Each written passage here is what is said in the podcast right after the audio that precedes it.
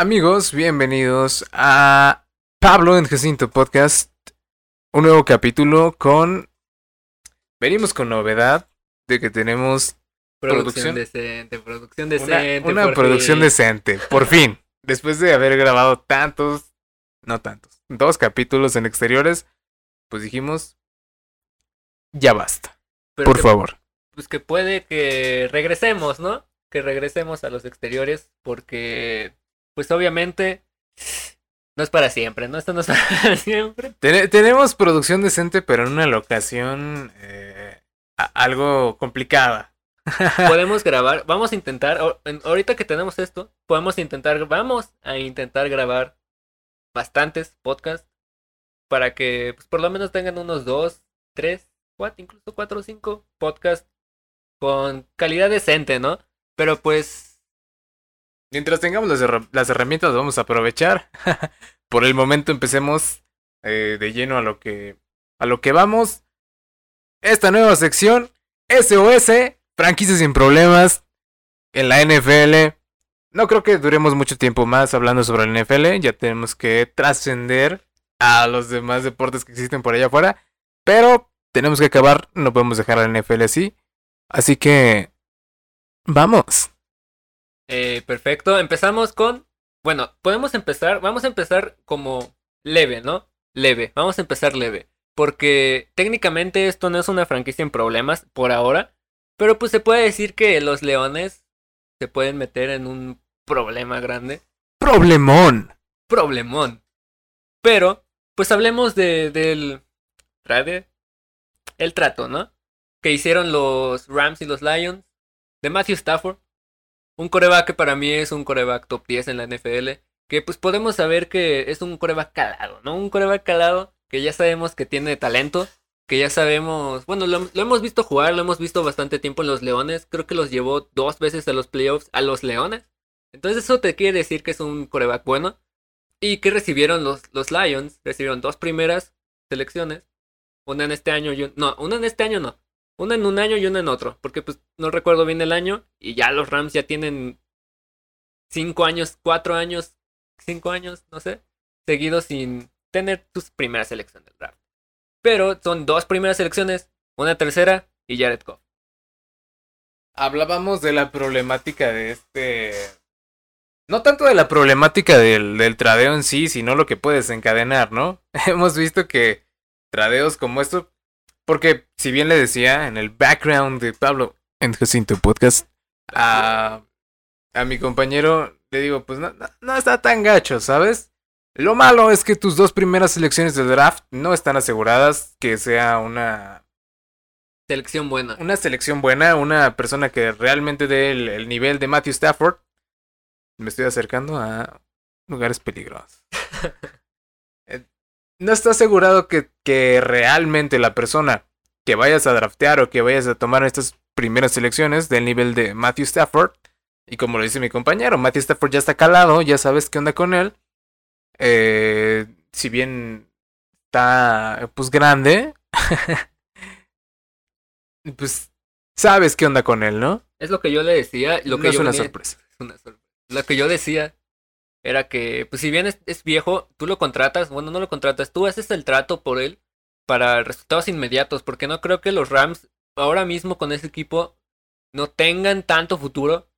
Lo, lo que te importa a ti es tener un Super Bowl, llegar a un Super Bowl otra vez, ahora sin Jared Goff, ahora con un coreback con más experiencia.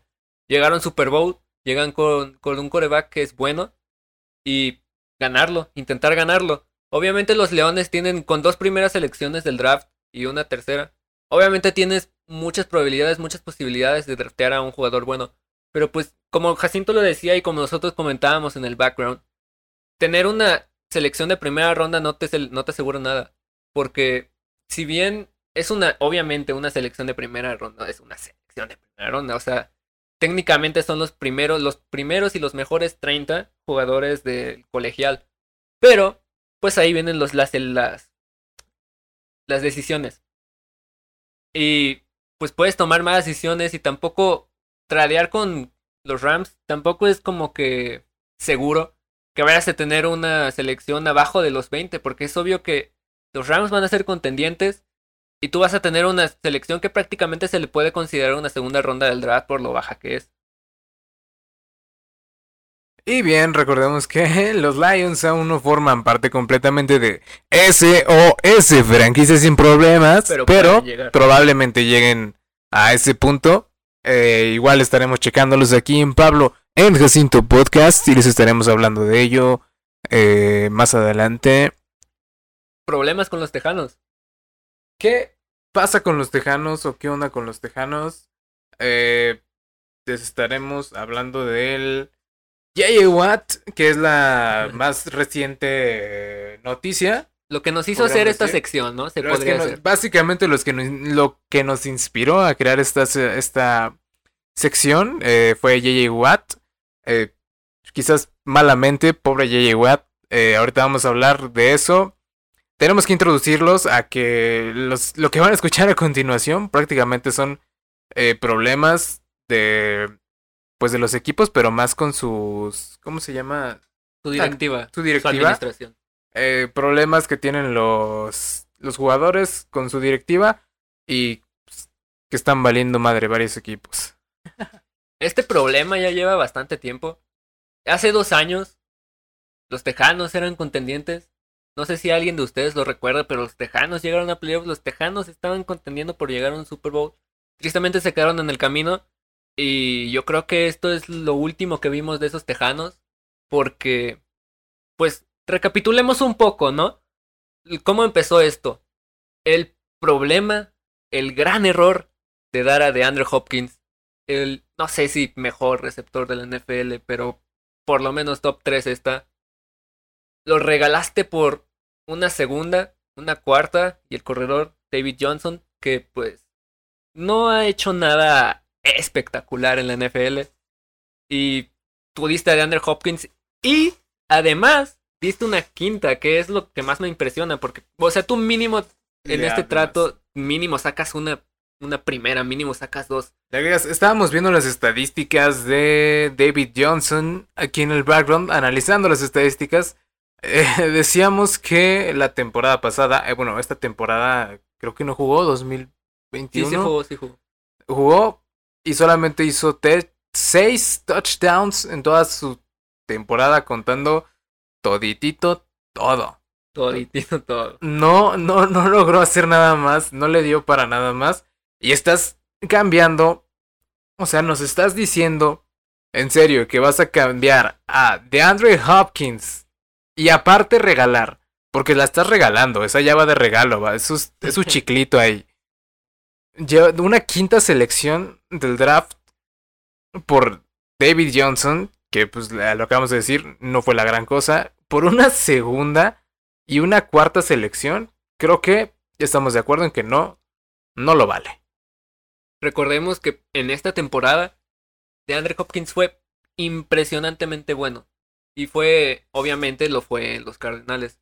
Que para mí hizo una perfecta y gran pareja con Kyler Murray. Que recordemos una gran, una gran jugada que hubo últimos, últimos segundos. Kyler Murray se la pasó jugando contra los Bills. Yo creo que es el partido más emocionante que he visto esta temporada.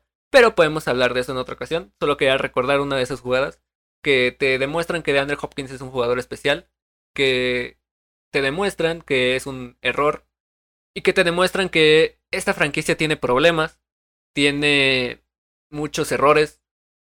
Y pues con eso se puede explicar un poco lo de JJ Watt. Porque hablando de lo de JJ Watt, Y regresamos a la problemática de J.J. Watt. ¿Qué pasa con J.J. Watt? J.J. Watt agarra, agarra sus chivas y le dice a, a los tejanos, oye bro, me quiero ir. me quiero ir. ¿Y qué dicen los tejanos? Te cortamos. Vete. Pero el problema no es que le hayan dicho vete, o sea, el problema fue que le dijeron te cortamos y ya, o sea, pudiste haber sacado mínimo, yo qué sé, o sea, mínimo una séptima, ya que nos ponemos muy, muy, muy mal, mínimo una, septa las- una séptima la sacas. Y lo único que hiciste fue cortarlo, regalarlo, ahora tienes eh, salario muerto de JJ Watt que te va a estar... Iba a decir una mala palabra, pero mi jefa lo ve, lo escucha, ¿qué onda jefa? Eh, no voy a... Controlado, controlado. Está todo controlado. Eh, básicamente eso, veremos a dónde va J.J. Watt. J.J. Watt dijo que no quería cualquier equipo, dice ya no, que ya no le queda mucho tiempo, quiere un equipo para campeonar, un equipo que lo deje levantar ese preciado trofeo que todos los jugadores del NFL eh, están buscando. Y pues veremos qué pasa con JJ Watt y veremos qué pasa con DeAndre Hopkins. Se vienen cosas grandes para los Cardinales, ya tienen un gran jugador. Entonces estaremos viendo cómo se desenvuelve en la siguiente temporada. Por lo pronto se vienen cosas interesantes para la siguiente, la siguiente temporada. Y recuerden que estaremos escribiendo todo, todo aquí por Pablo Podcast. Hablando de esto, siguiendo con el problema de los tejanos. Eh, aparte de que posibles, posibles destinos de JJ Watt, yo creo que el que más se ha sonado ahora el que más sonado ahora mismo es los Steelers para que se junte con sus dos amigos, con sus no amigos, sus dos hermanos que están ahora mismo están militando en los Steelers. Pero pues continuando con el problema de los tejanos, Dishon Watson es un gran, gran, gran quarterback. Dishon Watson está con un problema enorme con esa directiva. Dijon Watson pidió a alguien para ser head coach, para ser entrenador en jefe. Y ni siquiera, ni siquiera la directiva se dio el, el gusto, ¿no? El gusto, ahora lo podemos decir así, de entrevistarlo. Y eso que le habían dicho a Dishon Watson con anterioridad que iba a tener, su voz iba a tener más peso. Decidieron ignorarlo y ahora mismo Dishon Watson está con problemas y no sabe qué hacer. Estábamos hablando, o hablamos por lo menos de, de inicios de problemáticas, ¿no? O sea, aún, aún no son problemas como tal, pero no hace falta tener dos dedos de frente para saber que pues esto va a causar problemas. Si dices o, hipócritamente dices que le vas a dar una voz a, a Dishon Watson, luego el güey te pide una el, personaje, el personaje te pide algo y no se lo das, pues ¿qué está pasando? Está pasando que no estás cumpliendo lo que tú en un principio dijiste y pues esto te va a terminar afectando de una u otra manera. Y el problema aquí es que yo creo que todo el mundo piensa ahora mismo que Deshaun Watson se va a ir. O sea, vas a dejar ir a un coreback que ahora mismo solo tiene 26 años y tiene mucho futuro en la NFL. Lo vas a dejar ir por un capricho tuyo, por un problema tuyo. Y yo creo que esto es muy triste. Porque recordemos que Will Fuller, que es el segundo, el, se puede decir que era el segundo al mando después de DeAndre Hopkins con ese gran equipo de los Tejanos. Eh, Will Fuller queda agente libre. Will Fuller muy probablemente no vaya a renovar, lo cual significa que si, si este equipo de los Tejanos estaba mal, ahora va a estar peor. Y yo recuerdo al final de la temporada haber visto un video muy enigmático que lo tengo en la cabeza desde hace mucho tiempo. Y es era sobre el último partido, semana 17 de los Tejanos. Eran, se podía ver perfectamente en el video a JJ Watt caminando con Deshaun Watson hacia los vestidores. Y JJ Watt lo único que le pudo decir a Deshaun Watson después de esta temporada, que fue horrible, todo el mundo lo puede confirmar. Lo, lo único que se escuchó decir de JJ Watt fue que lo sentía, le pidió perdón a Deshaun Watson por haber desperdiciado un año de su carrera porque obviamente todo el mundo sabe que ahora mismo Deshaun Watson está en su mejor momento o en uno de sus mejores momentos en su carrera. Y J.J. Watt lo único que pudo hacer fue lamentarse por él porque el, equipo no daba para más. La línea está muy mal. El único jugador que tienes es Larry Tunsil.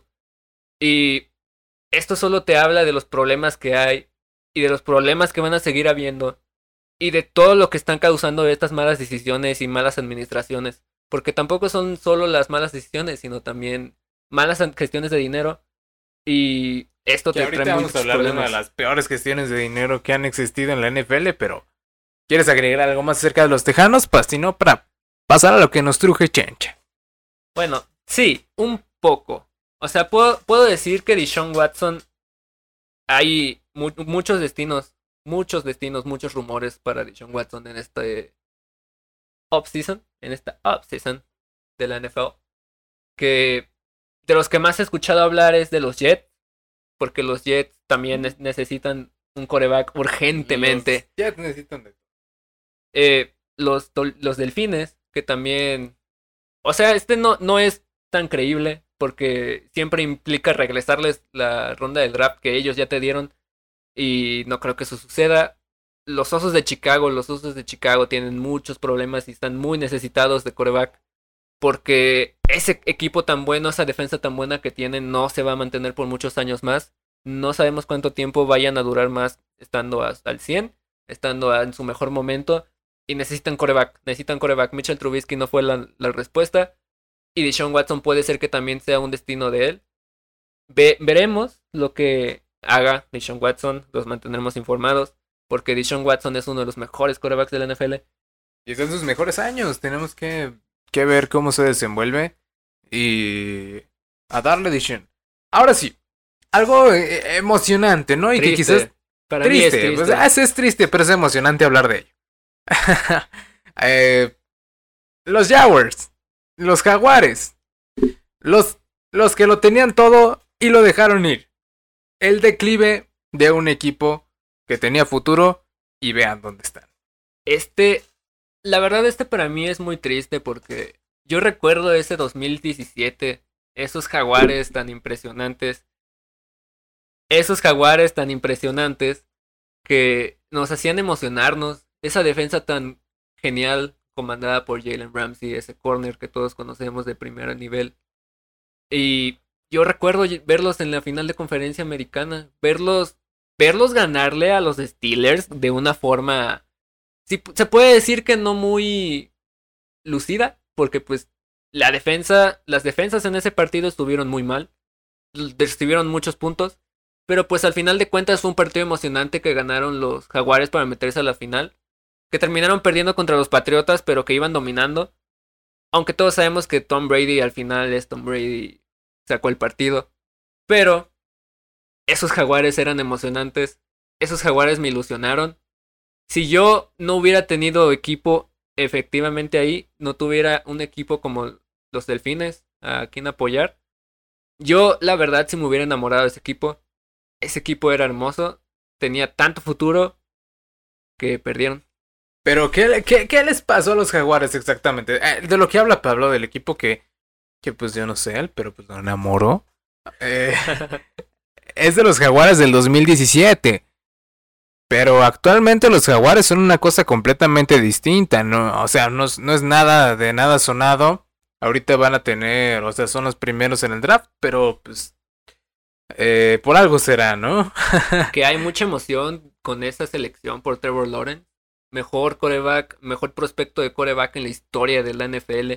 Y yo creo que todos sabemos que Trevor Lawrence va a ir primero. Incluso los Jaguares ya, ya han publicado fotos de Trevor Lawrence practicando con ellos en, en Instagram.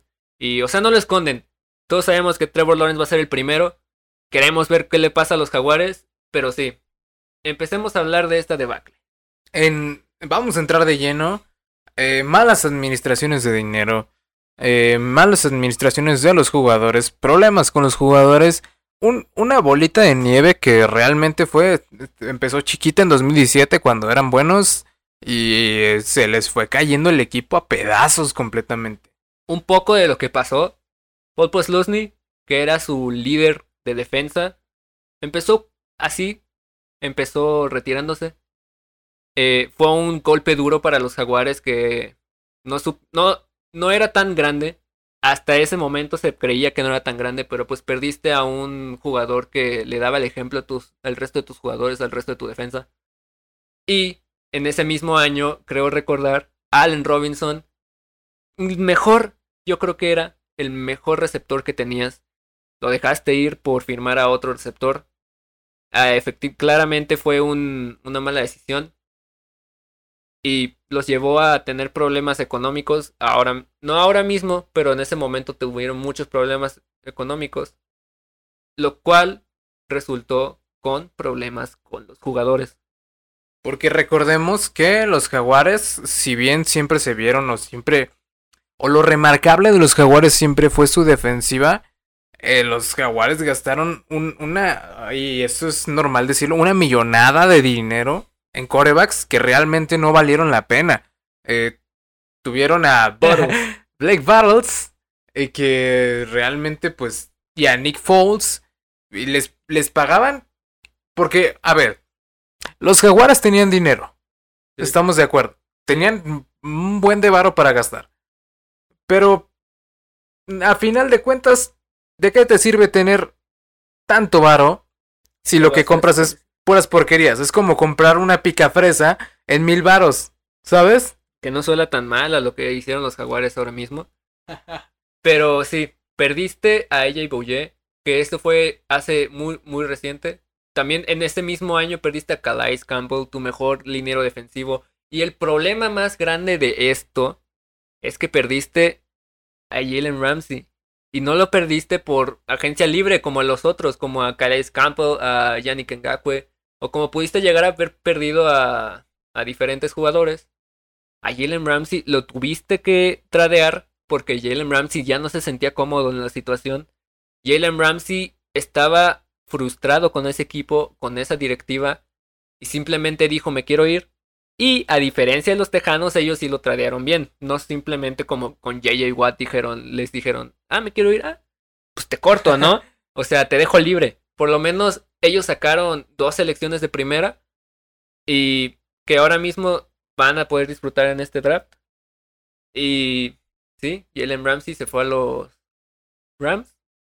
Ahora mismo es uno de los mejores jugadores del NFL, de los mejores corners del NFL, mínimo top 3. Y también otro problema, Leonard Fournette, el mejor corredor. Tú era tu corredor franquicia. También lo dejaste ir. Ahora mismo es campeón. y el, el, el, como dicen allá en los United, Car Karma it's a bitch. ¿Sabes? Dejas ir a uno. Es que, por Dios, Jaguares, ¿qué crees que vas a pasar si dejas ir a uno de los mejores corredores que has tenido a tu corredor franquicia que alguien más lo va a aprovechar, obviamente. O sea, no, no, no hay otra manera posible de decirlo. Ah, bueno, sí hay otra, pero vamos a decir la light. La regaron. La llevan regando desde 2017. Llevan administrando mal su dinero, mal a sus jugadores. Llevan haciendo, traen entre las patas a los jaguares. Una pachanga, ¿no? Básicamente. traen una completa pachanga, una completa fiesta y pues Dios los agarre confesados porque los jaguares no, no tienen pies ni cabeza en este momento, no tienen un equipo contendiente al Super Bowl, tienen un equipo, una, una payasada. Quedaron. Quedé. Recapitulando esto, en de esa defensiva, liderada por Paul Lusney, perdiste a Yannick Ngakwe, perdiste a AJ Boye, perdiste a Calais Campo y Perdiste sobre todo a Jalen Ramsey. Y esto, esta defensiva era tan divertido verla porque esta defensiva podía atacar al coreback, podía interceptar balones, podía hacer de todo.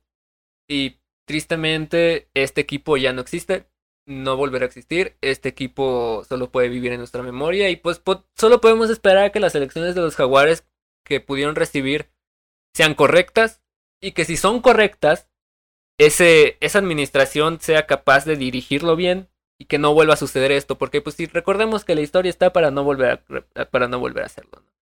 Y avanzamos, dejemos un poco a los pobres Rams, a los pobres Rams, Jaguars, Jaguars.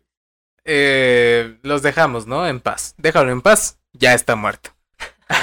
Ahora hablemos de uno, no vamos a extendernos tantos, esto queremos el SOS, franquicias en peligro. Queremos hacerlo algo recurrente aquí en, el podcast. También hablaremos de otros equipos.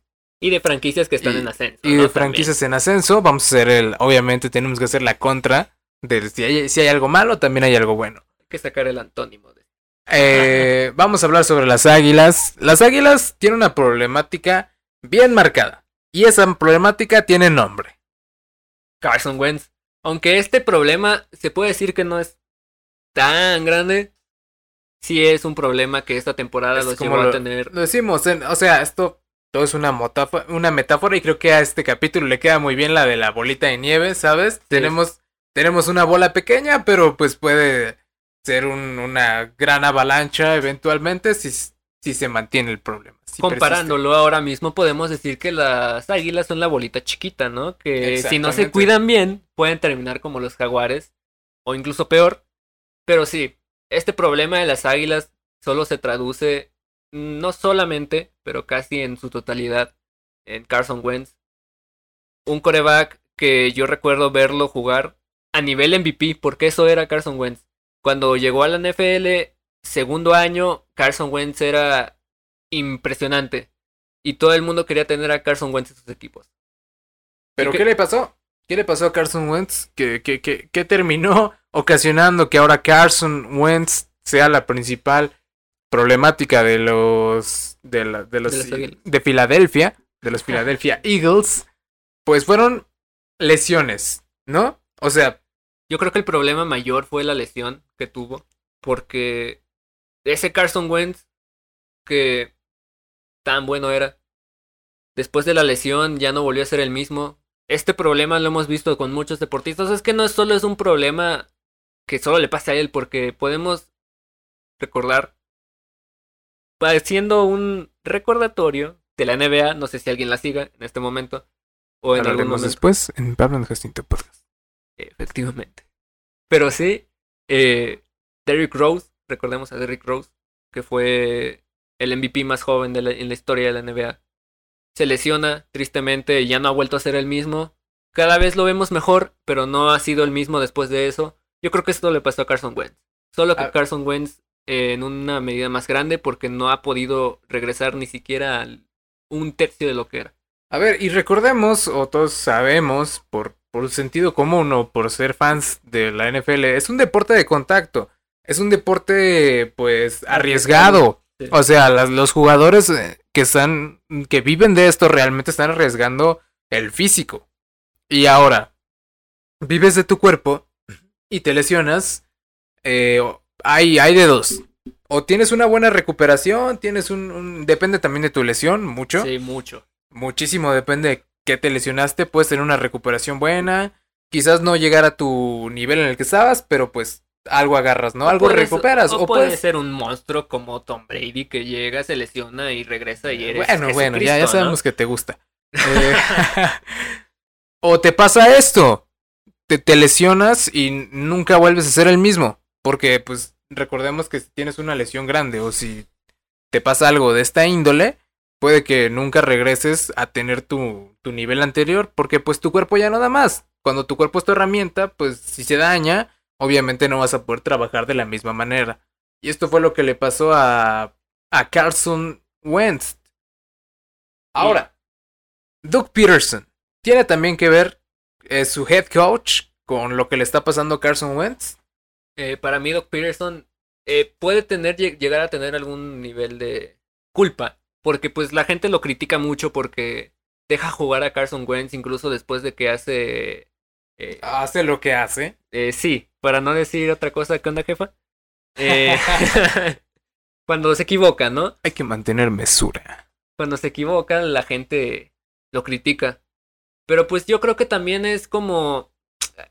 No te puedes poner de un lado tan negativo porque pues yo creo que Doc Peterson sigue recordando lo que Carson Wentz le dio a las Águilas y, y yo creo que él sigue creyendo que Carson Wentz tiene esa chispa que en algún momento se puede llegar a encender, pero también hay que... A ver, sí, que- pero no. Sí, A ver, eh, Doug Peterson, si bien, o sea, como lo decíamos, Carson Wentz sí fue un grande, fue, fue un gran jugador. Pero, a ver, hermano, no puedes vivir de un recuerdo, ¿sabes? Déjala. Ella ya se fue. Ella ya está con otro. Deja, vive y deja vivir, bro. No puedes estar viviendo del recuerdo de lo que fue un jugador, porque tu jugador ya está lesionado. Eh, yo pienso que Doug Peterson sí ha tenido un mal manejo de su jugador. Eh, pues deberías estar, no sé si cambiando de jugador, no, no creo que sea la clave, pero pues, pues sí cámbiale, ¿no? Aligérale la carga, haz algo, mueve tus cartas, hermano. eh, lo que vimos en la temporada fue que se iba rotando, ¿no? Se iba rotando con Jalen Hurts, que es el jugador novato que alguna gente cree que es bueno, yo en lo personal no. Pero pues Jalen Hurts tuvo un partido bueno, un gran partido. Los demás fueron regulares, o sea, era como de ¿por quién te vas? Porque si bien Jalen Hurts te dio un partido genial, Carson Wentz también te llegó a dar un partido genial. O sea, era un no sé, da, da, pierdes, das, pierdes, es como a quién, por quién te ibas. O sea, es que el problema, la problemática del coreback en Filadelfia es grande. Yo creo que Filadelfia en este draft va a tener que draftear, valga la redundancia, a algún coreback que tenemos que traer. Les vamos a traer antes del draft, no sabemos cuándo, pero antes del draft les vamos a traer nuestra predicción del draft, lo que en los United les pueden decir el mock draft. le tenemos que dar nuestro mock draft del PNJP. Pero obviamente eso puede ser después. Y yo creo que Filadelfia tiene que draftear un coreback porque esta problemática, si no se resuelve ahora mismo, puede llegar a ser peor. Ahora, hablemos de uno de los equipos más grandes de la historia. eh, pues que se ve justo ahora, pues justo ahora, mermado, ¿no? Sí, no tantito, ¿no? Un poco. O sea, no hay que exagerar las cosas tampoco. Los Cowboys. ¿Qué pasa con los Cowboys? ¿Qué pasa con este gran equipo? ¿Por qué se encuentran como se encuentran en este momento? Eh, pues yo no quería hablar de esto, obviamente, porque Yo pues, sí. el orgullo. Pero, pues mi compañero dijo, hablemos, hablemos. Para eso es un podcast, hablemos. Eh, hay que hablar. Efectivamente, yo tenía que hablar de esto porque, pues, recordemos que los Cowboys hace poco eran los Cowboys, ¿no? Liderados por Dak Prescott contra. Lider- Liderados por Dak Prescott, llegaron a una final de. Algún día haremos un palo de Jacinto podcast con cámara para que puedan ver todo lo que sucede detrás del audio que ustedes escuchan. Si llegaron hasta este momento, los queremos. Bueno, no fue una final. Se llega- quedaron en la antesala de la final de la conferencia que perdieron contra los Packers, contra Aaron Rodgers. Y todos creíamos que esos Cowboys iban a dar más que hablar en estos años. Porque estaba Ezekiel Elliott, porque estaba Des Bryant, porque estaban grandes jugadores que ahora mismo no están. ¿Quieres, antes de que yo siga hablando de eso, tú quieres decir algo? Yo quiero decir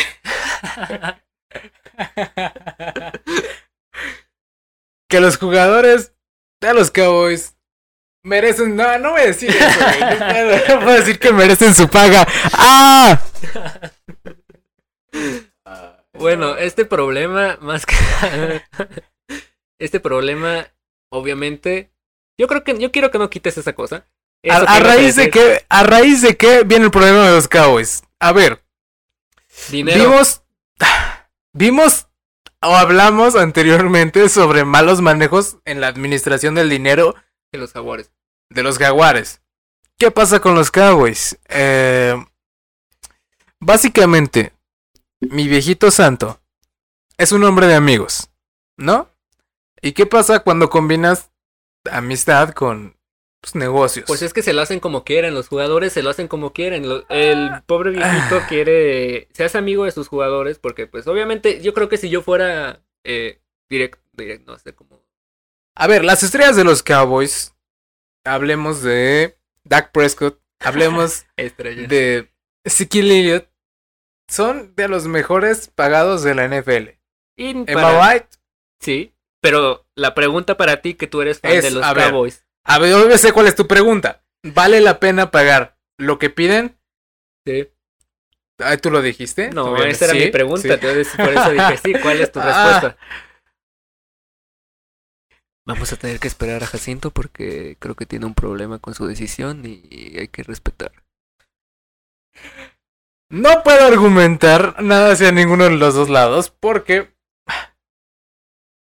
Mira, yo digo que por lo menos en el caso de Dak Prescott, el contrato que pide sí es demasiado.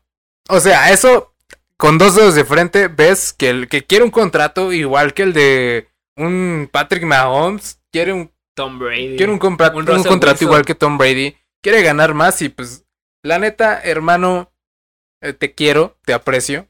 Eres mi Dak Prescott, pero creo que no estamos en la misma sintonía. No vales lo que pides. Es que el problema de Dak Prescott es que quiere cobrar una millonada que no merece para mí. Porque recordemos, o no sé, alguien lo sepa, pero quiere ganar más dinero que incluso Russell Wilson. Un Russell Wilson que es uno de los mejores corebacks de la liga. Que Dak Prescott no te ha demostrado eso porque en los partidos importantes siempre se cae. Siempre pierde, siempre hace una intercepción. Bueno, no siempre, ¿no? Digamos que 10 de cada 11 son partidos malos cuando son partidos importantes de Dak Prescott. Y para mí, Zeke, ¿no? Es Zeke de. Sí que, el que.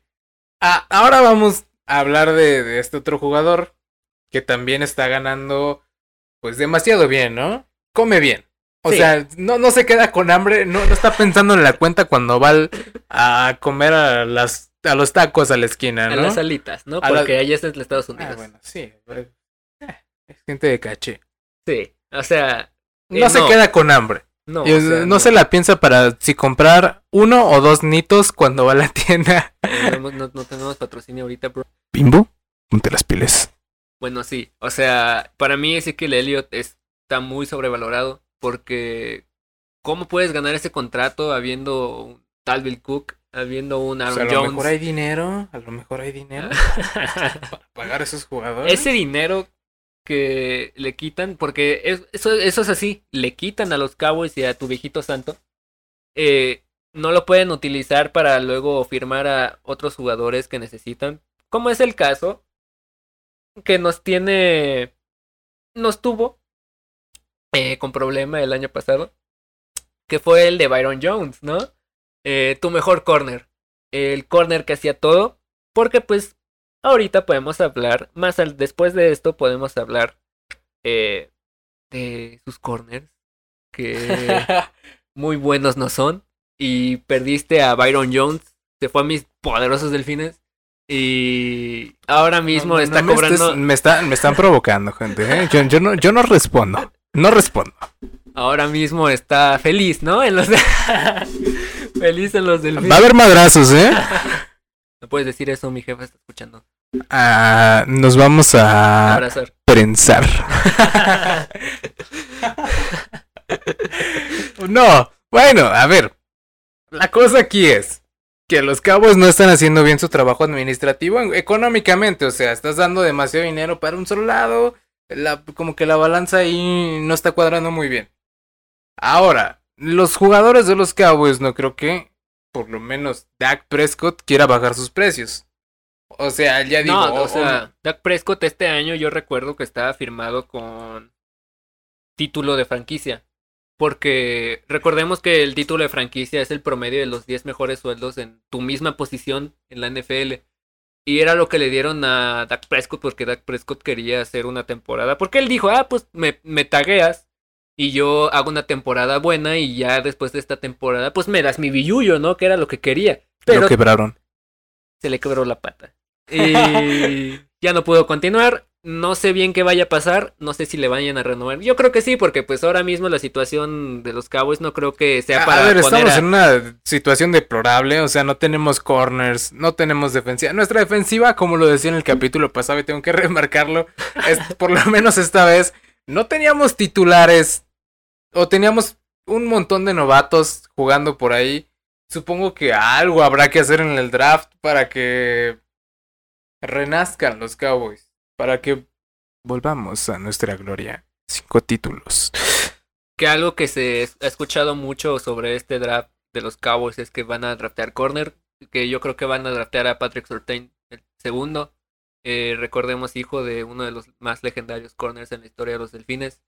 Y ahora mismo es una de las opciones más grandes para pues los Cowboys porque pues se tienen que seguir reforzando porque recordemos que también su defensa hay muchos jugadores que están sobrepagados y que hay muchos jugadores que también decidieron no jugar por la situación del virus de esta temporada y obviamente también tuvieron muchos problemas con la línea ofensiva porque pues aunque Dak Prescott hiciera buenos o malos partidos, yo nomás recuerdo el partido contra los Seahawks en ese último manejo de balón, pero por más que pase eso, no puedes dejar que le peguen tanto a tu coreback, que por eso fue por lo que se lesionó.